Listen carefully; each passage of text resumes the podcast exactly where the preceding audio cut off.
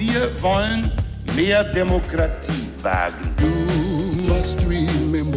Scheitert der Euro, scheitert Europa. Der Stichtag. Die Chronik der ARD. 14. Juli 1902.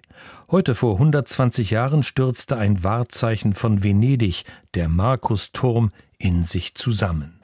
Axel Rowold. Der Markusdom in Venedig. Über Jahrhunderte hörte er sich so an von außen.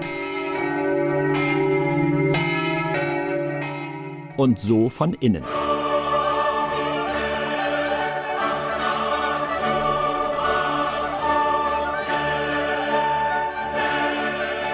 Genau heute vor 120 Jahren allerdings, morgens kurz vor 10, klang das alles ganz anders, von innen und von außen.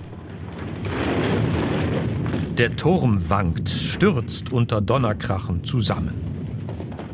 So beschreibt es ein Augenzeuge in der Vossischen Zeitung.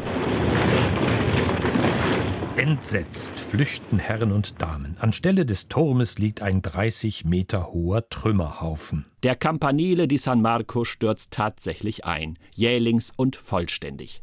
Kein Mensch kommt zu Schaden, aber eine Katze, die des Hausmeisters, begraben unter den jahrhundertealten Mauern des Glockenturms. Wie konnte das passieren? Hinterher kommen dann ja immer kompetente Experten mit ihren Analysen. War ja klar, das musste passieren. In diesem Fall gibt es aber schon vorher begründete Bedenken.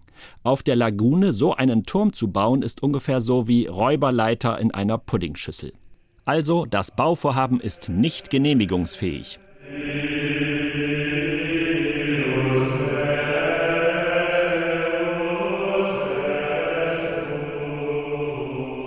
Kann sein, ist aber egal, findet Pietro Tribuno, Regierungschef Venedigs im 9. Jahrhundert.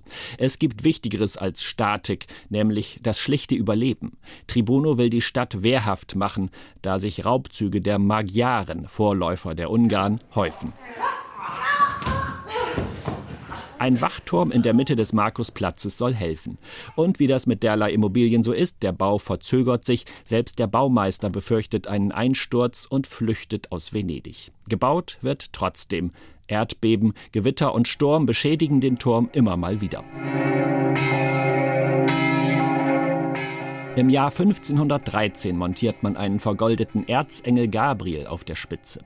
Der Campanile di San Marco ist die Attraktion Venedigs. Goethe besteigt ihn auf seiner italienischen Reise. Dem Auge stellte sich ein einziges Schauspiel dar. Die Flut bedeckte die Lagunen, und als ich den Blick nach dem Lido wandte, sah ich zum ersten Mal das Meer und einige Segel darauf. Die Geschichte des Turms ist aber auch eine Geschichte des Flickwerks und nicht gehörter Mahnungen. Ein halbes Jahr vor dem Einsturz etwa. In einem Bericht der Kommission für die Erhaltung der Baudenkmäler stand zu lesen, es sei für den Campanile von San Marco nichts zu befürchten. 1902 wird mal wieder ein bisschen herumsaniert, sogar ein Träger entfernt. Risse erscheinen, werden zu Löchern. Naja, das Ende ist bekannt. Kein Jahr später beginnt der Wiederaufbau und tatsächlich, er steht noch heute. Seine typische Gestalt mit der tempelartigen Glockenstube war Vorbild für Türme in aller Welt. Vom Rathaus in Kiel, Schleswig-Holstein, bis zur Universität von Berkeley, Kalifornien. Weltweit waren Bestürzung und Trauer groß, als der Markusturm von Venedig einstürzte, heute vor 120 Jahren. Der Stichtag. Die Chronik von ARD und Deutschlandfunk Kultur. Produziert von Radio Bremen.